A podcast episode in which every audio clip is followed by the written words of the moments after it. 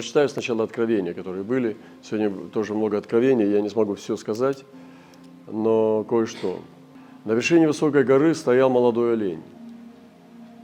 Олень был необычайного окраса. Он переливался, будто северное сияние. Человек Божий взобрался к нему, и они вместе синхронно двигались. От вершины одной горы на вершину другой. После на одной из вершин олень сбросил свои рога, как бы передавая человеку Божьему, которые были острыми шипами. Да, на самом деле это опасное животное – Затем оленя не стало видно, а человек Божий продолжал движение по вершинам гор.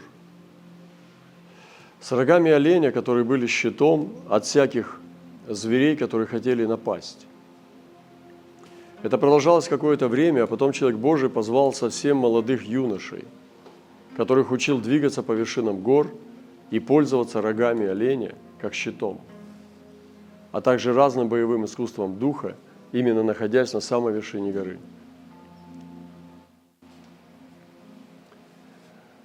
Следующее откровение. Восточные ворота, в которых поменялся вход. Они стали еще уже, а внутри их появились, появилась молния, которая была от множества очей.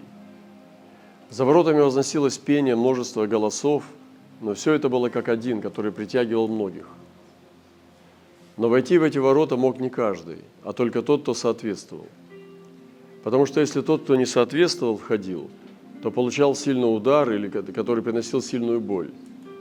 А еще в небесных, в небесах к восточным воротам приблизился престол.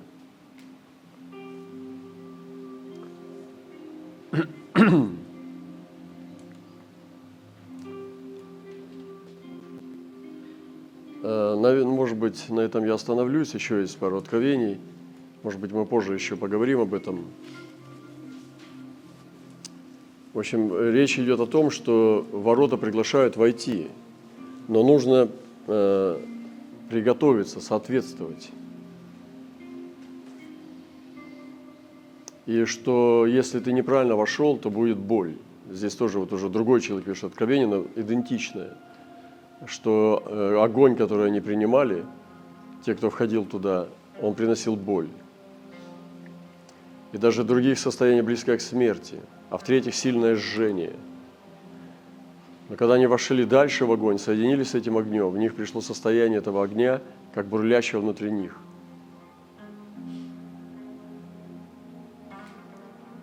Я хочу поделиться коротким откровением.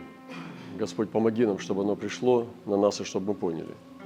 Я считаю, что это вообще основополагающее, вообще вот с чего надо начинать и чем надо заканчивать. То есть это с этого надо начинать наше христианство. И всю жизнь этому учиться. Господь сказал, «Прибудьте во мне, и я в вас». Как ветвь не может приносить плода сама собой, если не будет на лозе, так и вы, если не будете во мне. Я есть в ветви. Кто привает во мне, я в нем, тот приносит много плода, ибо без меня не можете делать ничего. Кто не прибудет во мне – вот представьте, он не прибудет во мне, но он хороший христианин, хороший член церкви, но он не пребывает в нем. Он извернется вон, как ветвь, и засохнет. А такие ветви собирают, бросают в огонь, и они сгорают. Но если прибудете во мне, и слова мои в вас прибудут, то чего не пожелаете, просите, будет вам. Тем прославится Отец мой, если принесете много плода и будете моими учениками. Вы знаете, к сожалению, многие люди, верующие, не пребывают в Христе. И вот такой вот момент, что, ну я уже говорил несколько вещей, но одну повторю, что когда Господь давал Моисею сделать скинию, это было очень примитивное.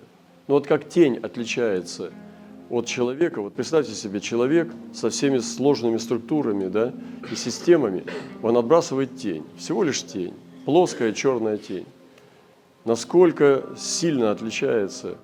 Ну, в тени нет интеллекта, нету вечности, нету э, кровеносной системы, ничего, просто, просто контур. Также скиния, которую делал Моисей, она была вот простой тенью небесного.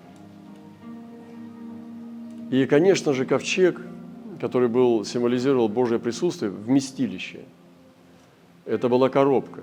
Даже вот, ну, итальянские художники, там, Ренессанс и другие скульпторы, архитекторы делали гораздо красивее шкатулки, чем сделал Моисей. То есть не очень-то там ну, такая изящная работа. То есть коробка из сетима, обложенная золотом, пусть Господь меня простит, и херувимы, которые были сверху на крышке. Но ковчег настоящий – это тело человека. И Господь избрал и сказал, что я вселюсь в них и буду ходить в них. Сегодня ковчег – это храм человека. Насколько он отличается от коробки? И с тех пор, когда еще Дух Святой не жил в человеке, он сходил и посещал. Но, говорит, наста, я заключу с ними новый завет, когда я вселюсь в них и буду ходить в них. То есть это ковчег. Не мертвый из дерева, обложенного золотом, но живой. В душе, в человеке, у которого есть интеллект, душа, вечность, дух. И Господь избирает себе вот такое жилище. То есть не деревянную коробку, но тело человека. Говорит, разве вы не знаете, что вы храм Божий, и Дух Божий живет в вас? Но не у всех есть такое откровение, что Он носитель, носитель славы Божьей, носитель Божьего присутствия. И когда мы осознанно понимаем это, вот братья спрашивают, как вы это делаете, да? Я раньше говорил так, что я не знаю, как это происходит. Иногда я молюсь, э, ну, душевными молитвами простыми, ну, помочь сестре там, да, там, или брату, исцеление, и я не получаю ответ. Ну, честно, не всегда. А иногда ты ничего не делаешь, и Бог так отвечает, что просто волосы стают дыбом. И сегодня я под, подбираюсь к ответу. Вот если вам интересно, вот чуть-чуть подбираюсь к ответу, как это делается. Это измерение ковчега. Когда ты становишься ковчегом. Но это не просто так, когда ты неосознанно просто двигаешься и все, и не знаешь, что происходит. Но когда ты сознательно, сознательно несешь божественное естество. И так делал Иисус. Он пришел на эту землю, и Он был носителем Отца. И я думаю, что Иисус, может быть, я знаю, что Иисус молился много. Он пребывал в молитвах, но его молитвы не были молитвами попрошайничества просто. Ну зачем Иисусу было там 30 раз молиться об одном и том же? Вот. Он просто говорит, я ничего не делаю то, что не видел. И ничего не говорю то, что не слышал. То есть точность была э, прежде силы. И то, что нужно было Иисусу, нужно было точно следовать. И сегодня вот это, ну, я подбираюсь к ответу, как происходят знамения на небесах и на земле через человека или ради человека. Это ковчег, который не коробка, но духовное тело человека, духовное вместилище. Брат уже говорил, что есть разные уровни хождения с Богом. Первый уровень – это окаянные люди. Когда ты постоянно каешься и получаешь прощение, то есть они живут по милости. И вот окаянное хождение с Богом – это когда ты грешишь, борешься с грехом, каешься, и снова тебя, тебя все равно Господь любит и тебя прощает, но это не есть воля Божия, чтобы мы были окаянные. И это, конечно, примитивный уровень, когда мы боремся с грехом, бьемся. Мы любим грех и бьемся с грехом, чтобы не грешить. Человек, который любит еще грех, он еще Господа в силе не познал, потому что грех дает ему сладость. И не секрет, что у греха есть тоже свои прелести. Грех тоже вкусный. И ты грешишь, и тебе сладко и так далее. Но есть другой уровень, когда Господь поднимает тебя над, над этими вещами, не просто дает тебе как, допустим, старый человек уже перегорает, ему там грешить не хочется, поэтому он уже как бы достиг, потому что все перегорело. Нет. А потому что ты поднимаешься над этим. Птицам не нужно нюхать дым помойки, потому что они летают высоко. И есть хождение, когда человек уже парит над грехом, когда он ходит в силе воскресения, и у него получает, он обретает навык ненавидеть то, что ненавидит Бог. Божий человек не, не может любить грех, то есть если он даже согрешает, он ненавидит это. Не из-за совести, а из-за природы. Потому что это не доставляет ему радости и удовольствия. Грех разрушает его отношения с Богом.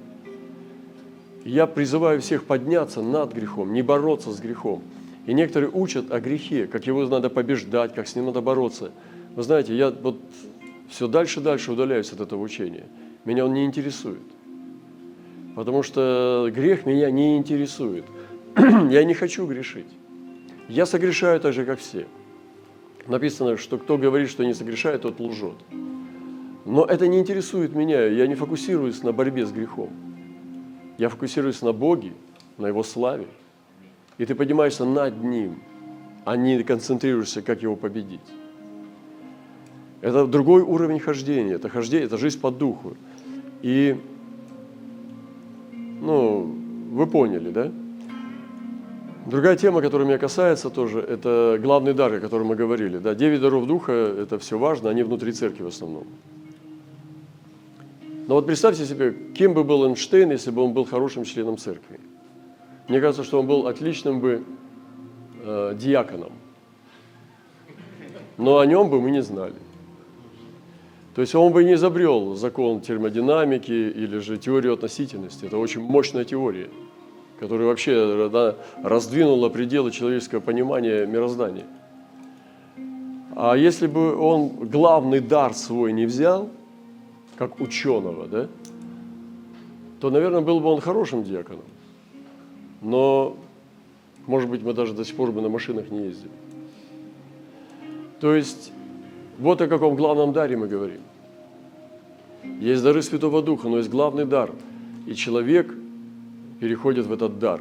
Я думаю, что ну, Эйнштейн был подарен миру как э, феномен – до какой степени человек может получить гениальность хождения, ну или, например, там, возьмем ну, Микеланджело или, или Рафаэль или Леонардо да Винчи, да, до какой степени можно видеть и воспроизводить красоту живописи, если кто-то из вас понимает. Или же музыка, Моцарт. Ну это, ну, это гений. Ну, возьмите Баха, он больше понятный верующим. Тоже это, когда э, Бах, ну, кто немножко даже знаком, он играет рай, ну, то есть озвучивает рай. Ты, не, ты понимаешь, что только чистейшей души человек может такое воспроизвести в музыке, в звуках. Потому что ну, это неземное. Это неземное. Не может грязный, простой грешник так озвучить рай. То есть это, ну, это феномен, это гениальность. Я представляю, ну, если бы был э, Бах, ну, многодетный отец был, если бы он был просто хорошим членом церкви. Ну, наверное, он бы был, может быть, пастырем, может быть, не очень хорошим проповедником, потому что он говорил музыкой. И возможно, что вообще бы мы не узнали этого человека. Но он взял свой главный дар – И проблема в том, в младенчестве в церкви заключается в том, что мы противопоставляем дары. Главный дар обычно считается мирским и светским, и он идет против даров Духа Святого. И я жду того момента времени, когда церковь поднимется в зрелости, когда эти дары объединятся. Когда эти дары будут обращены к служению Господу, к славе Божьей. Это зрелость. А сегодня мы пока еще во младенчестве. У нас эти дары воюют друг с другом. И вот последнее. Мы говорим сейчас, э, ну вчера мы смеялись, насмеялись в Москве вообще, нахохотались. Как же прекрасно быть, братья и сестры, похожим на Иисуса. Но что такое быть похожим на Иисуса? Вот если во всем подражать Иисусу, это надо обязательно, мне кажется, все-таки отрастить такие завитушки, Желательно, чтобы были карие глаза. Но блондинам сложно вообще на Иисуса, ну это в Европе только. А, желательно, чтобы нежный голос был, чтобы был э, нрав покладистый, чтобы быть добрым и всем нравиться. Также он же добрый, овечка там, животные его любят. Прям вот раз, к одному собака не идет, а к нему сразу. Вот что для тебя быть похожим на Иисуса? Вот, ну, вы знаете, вот многие из вас не знают. И поэтому Павел говорит, что э, мы не знаем его по плоти. Потому что нам только дай вот чуть-чуть это все. Это новая деноминация. И вот мы стараемся быть похожим на Иисуса. А как это? А я хочу сказать, что о нем написано, что его отвращали, то есть он был неприятный. Ну, не в плане по, по плоти даже, но были моменты, когда это было непредсказуемо. Отвращали лицо от него. Он раздражал, потому что ни во что не ставили его. То есть он не был знатным. Он не создавал впечатление приятного человека. Он гневал так, что хотели его убить. Кто? Верующие люди. Вдруг он обнаруживал такие вещи, но верующий это вообще не, не, не хочет никого убивать, да? Даже муху не обидит. А вот Иисуса убили. Это как? Они подражали Богу, но они не знали, кому они подражают. И я сегодня говорю, это глубокие вещи очень. Что такое быть похожим на Иисуса? А я хочу вот что сказать. Это неправильный путь. Вообще. Оставьте этот путь. Это путь в тупик. Даже есть такая тема, там они браслетики носят, что бы сделал Иисус. Вы знаете, вы не знаете, что бы сделал Иисус. Иногда такие ситуации попадают, чтобы Иисус просто написано, Иисус же молчал, или повернулся, ушел, или взял в лодку и уехал на другой берег. Бросил толпу, не накормил, ушел. Мы бы соблазнились с вами. И вот мы носим браслетик, как там, Ч, Б, С, И. И такие крутые, смотри, я христианин. И ты ломаешь голову, что бы сделал Иисус. Получается, ты отпадаешь от откровения, потому что человек, который движется в откровении, у него нет вопросов, что бы сделал Иисус. Он знает. Иисус в нем делает. Он не делает для Иисуса без Иисуса.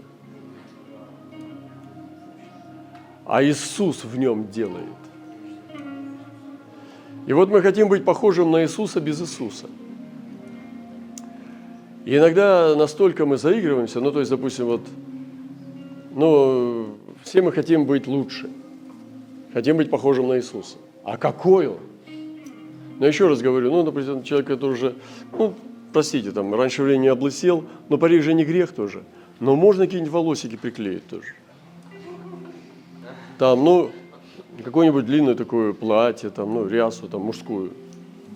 Там, груботканную, там, сандали летом. И главное, никого не обижать. Если нрав у тебя бойкий, то лучше не, меньше разговаривать. Смотреть ласково. И всем, ну, как бы, говорить Слово Божие. Это, это вы, вы про что говорите вообще? Это же, ну, простите меня, отклонение психические. Так что для тебя быть похожим на Иисуса? И вот такой, вот такой вот бред мы несем. И вот церковь, которая не, не просвещена откровением, она вот этими делами занимается. И ты можешь всю жизнь проходить церковь, но так на него и не похожим. Потому что ты представил себе какое-то представление странное в силу своего ну, там, образования или опыта и так далее. Или там кто у тебя наставил тебе. Особенно опасно, когда говорят, вот у нас пастор уже как Иисус. Я такой, ну хватит, не надо. Полно, полно вам, полно. Полноте. Да-да. Ты знаешь, с каждым годом ты все, вот, вот раньше ты огорчал нас, сейчас уже меньше. Правда, братья и сестры? Они, да. Но еще есть над, над чем работать, брат молитесь за меня. Это вообще опасно. И вот настолько вот, ну, есть роли заиграть. Я уже рассказывал, там один рассказывает, он там играл короля, и там затянулась игра его, там, ну, короче, там сериал начался. И там домашние выли просто, потому что ему надо было в образ войти. И вот он заигрался, он говорит, я прям почувствовал, что я король, прям, понимаете? Ну, он там вставал, там у него ближний, он их любит, все нормально, но он сразу с утра в образ входил там сразу. Ну, ему надо было репетировать сегодня же, после обеда репетиция. И он там, начиная, там, отрубить голову, там, я не знаю. Ну, в общем, и мы вот так вот играем, мы стараемся вот быть похожим на Иисуса, все. И потом верим, что это мы. То есть на, настолько мой образ уже как бы вошел, вот, ну, когда идет игра, да, что я уже не знаю кто. И вот я смеюсь, может быть, кому-то уши режет, вы меня простите. И умирает вот этот человек, и, и вот этот в рай идет, а этот в ад. А где ты-то? Тот, кого ты играл, тот, кого ты играл, проекция в рай пошла. А ты в ад. И вот этот путь культивировать ветхого, мы говорили, что такое быть самим собой. И это значит, ну вот представьте, я сам собой, значит, ну, допустим, мне нравятся шорты, например, там, да, летние. Сейчас вот, ну, такая здесь, ну, тепло, я пришел, вот, ну, все такие, ну, ладно, и, а я говорю, а что ты меня контролируешь? Я сам собой буду. Я все, я решил. Я слышал проповедь, пастор говорил, я сам собой. Все, что ты меня контролируешь? Я буду сам, я решила быть сама собой. Или сам собой. Это что? А Павел говорит, я отказался от всего ради ближнего. Но он остался самим собой, внутрь себя.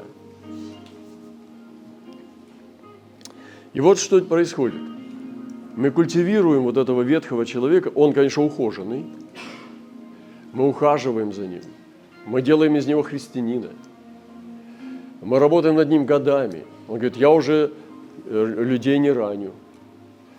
Ну, то есть, представляете, ветхий человек дрессированный. То есть он уже на Иисуса похож, почти уже Иисус. Но он не распятый. Есть э, в мексиканских вот этих вот высотах, я слышал, видел даже фотографии, и там какие-то фильмы, документальные отрывки, э, что там они выкапывают мертвеца и садят за стол, чтобы он с ними проводил время. То есть периодически раз в году какой-то там праздник мертвых. В общем, они его там, ну, не сильно зарывают, что, ну, на год, на следующий все равно надо откапывать. Его как-то там, ну, делают мумию из него и такое. И самое это страшное, что они, если просто скелет садили бы, это полбеды, а то они его украшают, вы понимаете? То есть красивая фата, там красивое э, платье, и вот эта вот уже прабабушка сидит за столом, там еда на столе. Ну, я, вы меня простите за такие вещи, да? Но это есть сейчас на планете. Это культ смерти, да? То есть вот так примерно выглядит, когда мы похожи на Иисуса. И вместо того, чтобы этого ветхого человека распять и повиснуть с Христом, мы начинаем из него делать хорошего христианина. Работаем изо всей силы. Стараемся, чтобы он ласково говорил, чтобы он никого не обижал, чтобы он молящийся был. И вот этот вот человек, который живой остался, мы-то его погребли в водах крещения, чтобы ветхий человек наш был распят вместе с ним, написано. Но мы его достаем, а переодеваем снова и на конференцию. И вот э, примерно так это выглядит. Я надеюсь, что я донес до вас, что это не путь христиан, христианина. Путь христианина – то, что я зачитал в начале, чтобы он жил в нас, а нас не было. И чтобы Дух наш, соединенный с Ним – произвел, как называется в Библии, новый человек. Не измененный старый, не дрессированный старый, который как в цирке надрессировался, молиться надрессировался, проповедовать красиво надрессировался, но он не распят. Ему один приговор – это смерть. И вот эта культивация ветхого человека, сегодня многие, вы даже можете посмотреть интернет, они учат, как себя вести – вы понимаете? Это очень опасный путь. учить, как себя вести, то есть поведенческое учение. Вместо того, чтобы природу поменять.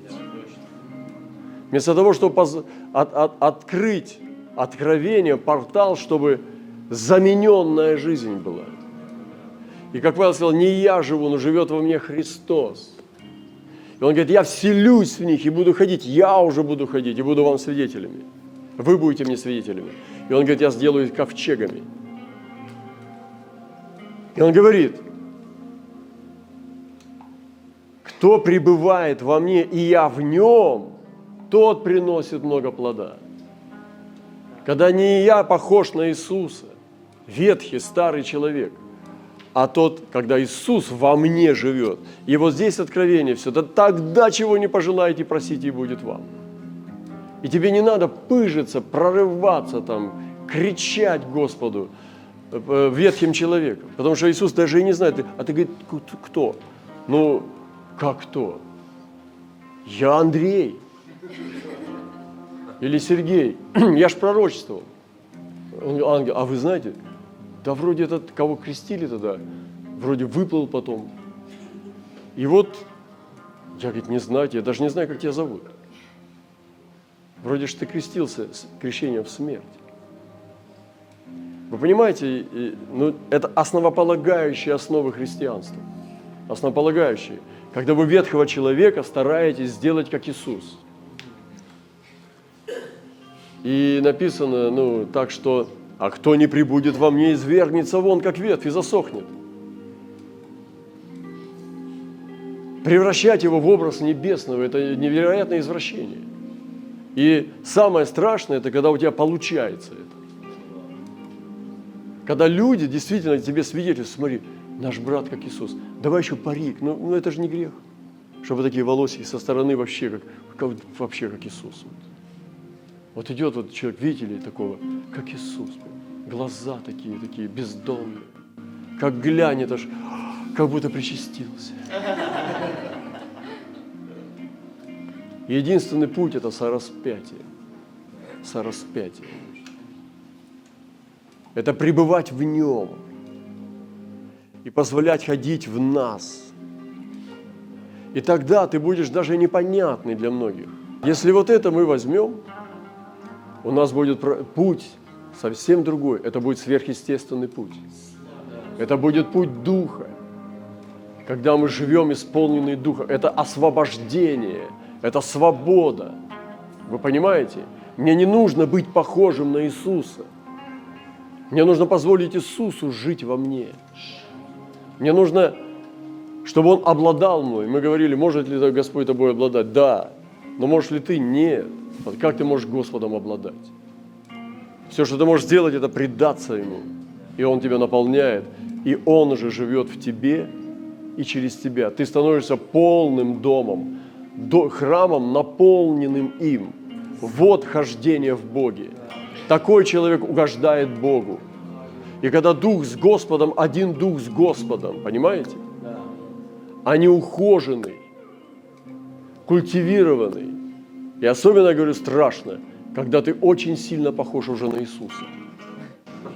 Это как голый король. Обязательно будет какое-то место голое. Ветхий человек смердит. Как бы мы его ни накрасили какой самой лучшей косметикой.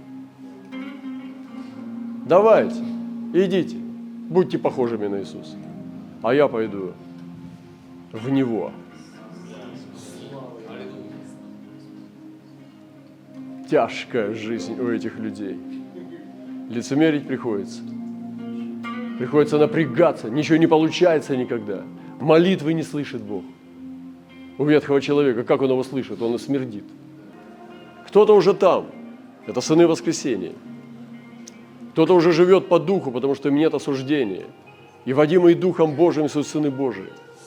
Но ты не можешь ветхого человека научить водиться Духом. И когда ты вешаешь вот это, представляете, куда мы пошли? Как они там пишут? Делай как Иисус? А, что бы сделал Иисус? Откуда ты знаешь? И ты думаешь, так, значит, она э, ушла из церкви. Что бы сделал Иисус? Пошел бы ее упрашивать вернуться. Нет, нет, нет. Наверное, бы дал время. А ты как думаешь? Нет, а я думаю, что и то, и другое.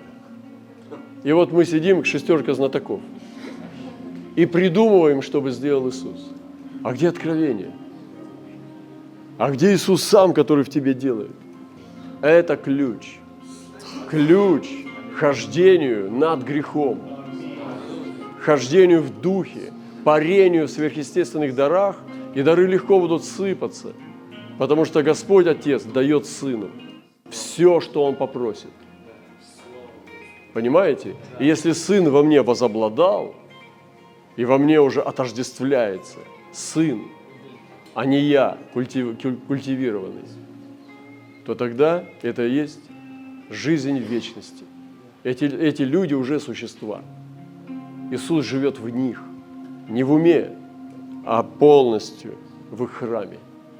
Прекращайте быть как Иисус. Станьте им. Не как, а им. Потому что мы его тело. Потому что то, что мы делаем, это все равно неправильно. Как бы ты ни старался ему подражать, он все равно другой. Он бы наверняка на 100% по-другому бы поступил. Ну, когда Бог приходит, всегда так, что ты не, не ждал. Это уже говорит о чем-то. Так вот, откроем двери и позволим Иисусу жить в нас. Вот так. И молиться, и служить, и не благовествовать, и просто пребывать.